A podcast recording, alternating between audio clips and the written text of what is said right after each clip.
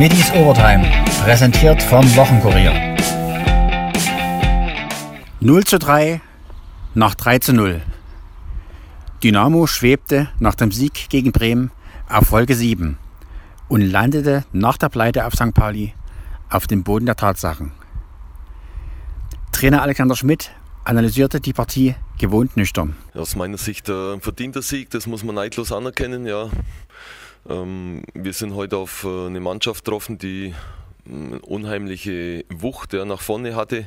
Und äh, ja, das, was wir uns vorgenommen haben, war natürlich nach einer Minute über den Haufen geworfen. Das macht es äh, dann natürlich nicht einfacher. Ja. Mannschaft war schon äh, beeindruckt, ja, wie, wie ähm, der Gegner hier rauskam, mit welcher spielerischen Klasse. Ich meine, wir wussten das alles im Vorfeld, aber in der Theorie ist halt natürlich immer eine Sache und wenn man es dann spürt auf dem Feld, ist eine andere Sache. Und äh, ja, wie gesagt, das 1-0 hat uns natürlich äh, wehgetan in der ersten Minute. Dann ähm, haben wir uns ähm, ja dann haben uns mehr oder weniger in der ersten Halbzeit schon etwas in die Kabine gerettet, muss man so deutlich sagen. Ja, es waren noch äh, einige weitere Möglichkeiten äh, für St. Pauli vorhanden. In der, in der Kabine oder in der, in der Halbzeit haben uns nochmal gesammelt, ja, verschiedene paar, paar äh, Änderungen vorgenommen und äh, glaube, dann sind wir ganz ordentlich rausgekommen in der zweiten Halbzeit waren dann, war vielleicht unsere beste Phase. Ja, die Mannschaft hat so ein bisschen Hoffnung geschöpft, ja, dass doch was geht und dass da, wir sind, wir wurden ähm, in, in der einen oder anderen oder in verschiedenen Situationen dann auch belohnt. Ja, vom Anlaufen her hatten ganz ordentliche Ballgewinne, ohne dass wir jetzt den riesen Druck ent entwickeln konnten. Aber genau in diese Phase, wo, wo das Spiel halt dann so etwas ähm, ausgeglichen war, kam dann diese Entscheidung. Ich habe es bis jetzt noch nicht gesehen, ja, äh, was den Elfmeter betrifft habe gehört, man kann es geben, ja. Aber wie gesagt, ich will, will, jetzt da nicht irgendwie einen Schiri angreifen. Ja, es ist halt jetzt so und, und äh, muss man so akzeptieren. Aber war natürlich dann ähm, schon äh, so eine kleine Vorentscheidung. Na, natürlich wäre noch genügend Zeit gewesen in der zweiten Halbzeit, aber wer St. Pauli heute gesehen hat, ja, mit, mit, mit welchem Selbstverständnis, mit, mit welchem Selbstvertrauen sie hier aufgetreten sind, hat einfach gespürt, dass es sehr, sehr schwierig wird, dieses Spiel zu drehen. Und äh, ärgerlich natürlich dann, dass wir im Endeffekt dann noch ein Gegentor bekommen. Jetzt steht ein, ein kaltes 3-0 da. Tut natürlich weh, aber man muss auch äh, an, an so einem Tag wie heute mal äh, die, die Leistung des Gegners akzeptieren und die war sehr stark. Also aus unserer Sicht oder aus meiner Sicht war das äh, der stärkste Gegner bisher. Und auch Routinier Janik Stark war die gedrückte Stimmung anzuhören. Also meiner Meinung nach haben wir das Spiel heute in der ersten Halbzeit verloren. Ähm, waren haben relativ schlafmützig agiert, obwohl wir darauf vorbereitet waren, dass die mit ihrem Publikum äh, ja, von Anfang an ein, ein Feuerwerk abbrennen werden. Ähm, ja, starten dann insgesamt denkbar schlecht in das Spiel. Wenn man, ja, glaube schon in der ersten Minute einen Gegentreffer bekommt. Ähm, auch so waren wir nicht präsent in den Zweikämpfen, gefühlt immer einen Schritt zu spät gekommen. Ähm, ja, gehen so verdient äh, in die Halbzeit mit dem Rückstand. Ähm, kommen aber dann, finde ich, gut aus der zweiten Halbzeit raus. Haben, glaube ich, soweit Spielkontrolle, lassen wenig von, von St. Pauli zu. Ähm, haben auch eins, zwei Halbchancen zu verbuchen. Ähm, und ja, dann mit dem, mit dem 2-0 wird uns dann der Zahn gezogen. Weiß ehrlich gesagt auch nicht, ob man, ob sich der War da einschalten muss, ob da eine klare Fehlentscheidung vorliegt, ist, glaube ich, auch eine bittere Entscheidung gegen uns. Ähm, ja, und dann dem Schlusspfiff das 3 zu 0 noch zu kassieren, ähm, ist natürlich bitter, ähm, hätten wir gern vermieden. Aber alles in allem muss man sagen, dass es eine verdiente Niederlage ist. Ähm, haben natürlich auch bei einem guten Gegner gespielt, ähm, der mit Selbstvertrauen agiert hat, gut gespielt hat. Aber ja, wie schon am Anfang gesagt, haben wir das Spiel, glaube ich, in der ersten Halbzeit ähm, in die falschen Bahnen gelenkt, ähm, weil wir einfach nicht präsent genug waren. Und ja, ähm, fahren, glaube ich, mit einer verdienten Niederlage jetzt nach Hause. Ähm, werden das jetzt die nächsten Tage analysieren. Uns jetzt in der Länderspielpause schütteln und freuen uns dann wieder aufs nächste Heimspiel zu Hause gegen Nürnberg und wollen es dann wieder besser machen. Fast untergegangen sind wegen des Ergebnisses zwei Dynamo-Premieren. Schmidt über Guram Kyrabelitze und Jong Min Seo. Ja, bei äh, Guram Gorbilice ist es so, er spielt der linke Außenverteidiger, georgischer Nationalspieler, bringt im Training immer seine Leistung, immer 100 Prozent. Hat natürlich jetzt äh, in den letzten Wochen immer so ein bisschen, ich will jetzt nicht sagen das Pech gehabt, aber hat halt einen sehr starken Chris Löwe vor sich, der jede Woche seine Leistung bringt. Und äh, heute haben wir eben dann einfach mal umgestellt, einen Chris ins Mittelfeld, einen Guram äh, mit seiner Power haben wir versucht, einfach über, linke, über die linke Seite noch äh, den ein oder anderen Akzent zu setzen. Ich finde, er hat es ganz ordentlich gemacht für sein erstes Spiel. Und äh, der zweite war unser Südkoreaner, der Seo.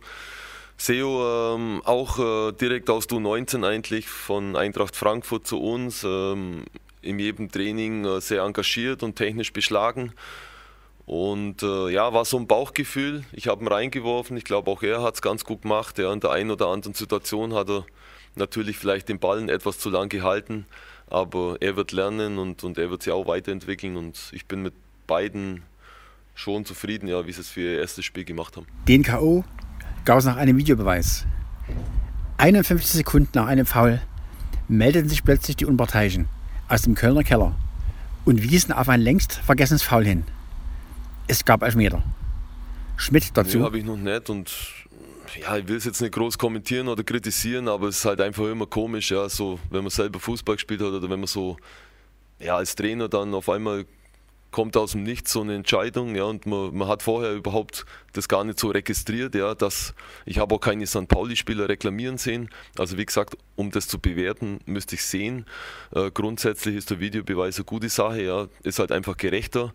Und wenn es ein Elfmeter war, dann war es einer, dann muss man es so hinnehmen. Natürlich, lieber wäre es mir gewesen, wenn, wenn, wenn das klar wäre und dann gleich die Entscheidung kommt. So ist halt dann immer ein bisschen komisch ja, vom Gefühl her. Doch schon der Start ging schief.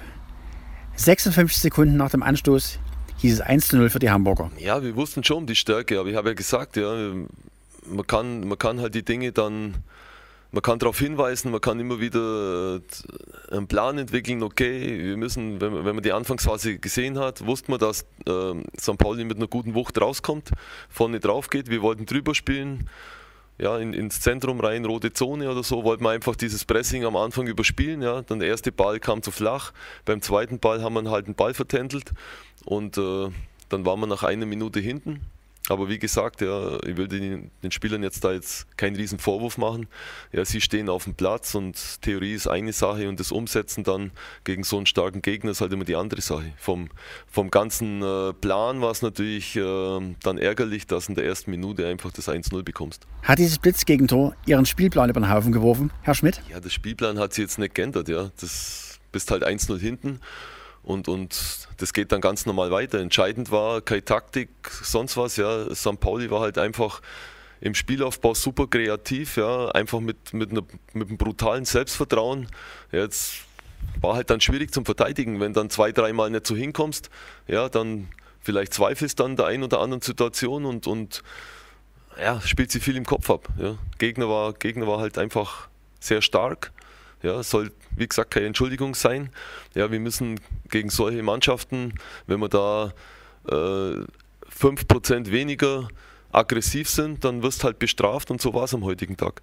Haben Sie einen Qualitätsunterschied auf dem Platz gesehen? Ja, was heißt ein Qualitätsunterschied? Ja, unsere Jungs haben schon bewiesen, ja, sie haben äh, Mannschaften geschlagen wie Werder Bremen, Hannover, ja, die sind ja auch alle äh, sehr gut bestückt, was die Qualität betrifft. Bei St. Pauli merkt man einfach, dass sie ein brutales Selbstvertrauen haben, dass sie halt einfach im, im Jahr 2021 die beste Mannschaft sind in der zweiten Liga. Das hat man heute halt alles gespürt. Ja. Sie haben Spieler, die sehr gut in Form sind, Pacarata, Kyrie, äh, das sind, das sind Zocker. Ja. Und wenn du, wenn du diese gegen diese, so eine Zockertruppe oder gegen so eine technisch beschlagene Mannschaft einfach ein bisschen, bisschen nachlässt oder in verschiedenen Situationen nicht, nicht griffig genug bist, dann, dann schaut es halt dann wird es schwierig. Ja, und, und das war in der ersten Halbzeit so. Wir haben uns da irgendwie, äh, wir haben uns einfach schwer getan, ja, weil wir, weil wir dann auch äh, ausgespielt wurden und, und ja, wenn man, wie gesagt, wenn man selber Fußball gespielt hat, weiß man, wie, was dann im Kopf äh, stattfindet. Zweite Halbzeit war es besser, aber erste war man halt einfach klar unterlegen. Lässt sich die Mannschaft nach so einer Niederlage aus der Bahn werfen? Nee, es geht nicht um das. Ja. Mannschaft, letzte Woche haben wir 3-0 gewonnen gegen Werder Bremen da war alles, war alles top. Ja. Heute ähm, haben wir jetzt verloren. Ähm, wir, wir, müssen ganz normal analysieren und alles, das ist ja ganz klar. Aber Mannschaft ist intakt, ja. Wir wussten, beziehungsweise wir wissen, dass, dass diese Liga einfach schwer ist und, und dass du beim Negativerlebnis, du musst dich neu sammeln und du musst dann einfach vom Kopf her wieder stabil sein und da sehe ich bei unserer Mannschaft kein Problem. Ja, das sind wir und, und von daher ist ja jetzt nicht so, dass wir irgendwo in der Krise sind oder so. Ja. Es geht ganz normal weiter und äh, wir werden wieder angreifen das nächste Spiel. Ein Lob von Schmidt gab es für den Gegner. Der Dynamo-Coach macht St. Pauli zum Aufstiegsfavoriten. Ja, mein Kollege hat hinten schon, der, der lächelt schon, aber ich muss wirklich sagen, also das, was ich heute gesehen habe und was wir analysiert haben, geht der Erstliga-Aufstieg über St. Pauli. Ist so. Ja, also sie haben hinten brutale Stabilität, ja, lassen ganz wenig zu und äh, nach vorne sind sie super kreativ, laufstark, schnell, ja, steil, klatsch, tief, da ist alles nach jedem Geschmack dabei. Auch beim HCL Florenz hängt nach der dritten Saisonniederlage der Haussegen schief. In Hüttenberg gab es ein 25 zu 28. Die Eislöwen verloren ihr Auftaktmatch in der DEL 2 in Weißwasser 2 zu 3 nach Verlängerung. Routinier Arthurs Krumninch analysiert. Oh, ist schwer zu sagen. Also eigentlich so im ersten Drittel und im zweiten Drittel war es immer ziemlich eng. Ähm, Im letzten Drittel haben wir natürlich äh, ja, gut die Kraft gefunden, dass wir dann in Führung gegangen sind. Konnten es natürlich dann, ich sag mal, drei Minuten vor Schluss, glaube ich, waren es dann nicht so über die, über die Zeit bringen. Und ähm, ja, dann haben sie nochmal ein Comeback gestartet. Ähm, ich muss sagen, war immer eng, hart um, umkämpft und ähm, ja, so ist es halt. Ein Tor mehr geschossen und dann ähm, ja, verlierst das Spiel. Das ist dann in der Verlängerung diese, diese eine Szene, die einen Unterschied machen kann, ne? Ja, genau. Also da muss ich sagen, okay, da haben sie dann gut ausgespielt gleich. Irgendein, sag mal so, ein taktisches äh, sag mal, Spielzug und ja, der hat halt geklappt und ja, gleich auf Anhieb, ja. Ist halt so, müssen wir wach sein, war jetzt unser Fehler und ähm, ja, aber jetzt geht es halt weiter und waren, auch, waren gute Sachen dabei und ähm, ja, kann man darauf aufbauen. Im Heimspiel gegen Bayreuth gab es dann ein klares 7 2 mit drei Treffern von Jordan Knackstedt der sich danach gern einem Interview stellt.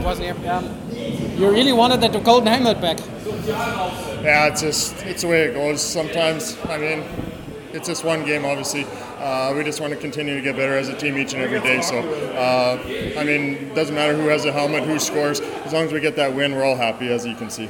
Okay, also ihm geht es nicht um den goldenen Helm, äh, den er jetzt sich natürlich mit dem Hattrick zurückholt. Es geht immer, der Teamerfolg steht im Vordergrund. Wir haben ein gutes Spiel gemacht und das ist das Wichtigste. So a pretty good game after Friday, we uh, we lost in Weißwasser. It's a way to come back. Yeah, I thought we responded pretty well. So uh, we got off to a good start, and uh, we just kept going. Got lots of pucks to the net, and we were fortunate to uh, put a put a bunch in tonight. Ja, also nach dem Weißwasserspiel wollten wir eine Reaktion zeigen, das haben wir schnell geschafft heute und haben es geschafft, ne, auch paar mehr Tore mal zu erzielen und äh, so soll es natürlich auch weitergehen. So, how was it in front of the crowd again? Uh, it's great. As you can see, they're loud, they're excited. We're just excited to have them back, so I think it's going to be a fun year. Thanks, buddy. Also es war großer Spaß, jetzt wieder vor Zuschauern zu spielen. 1406 waren heute dabei.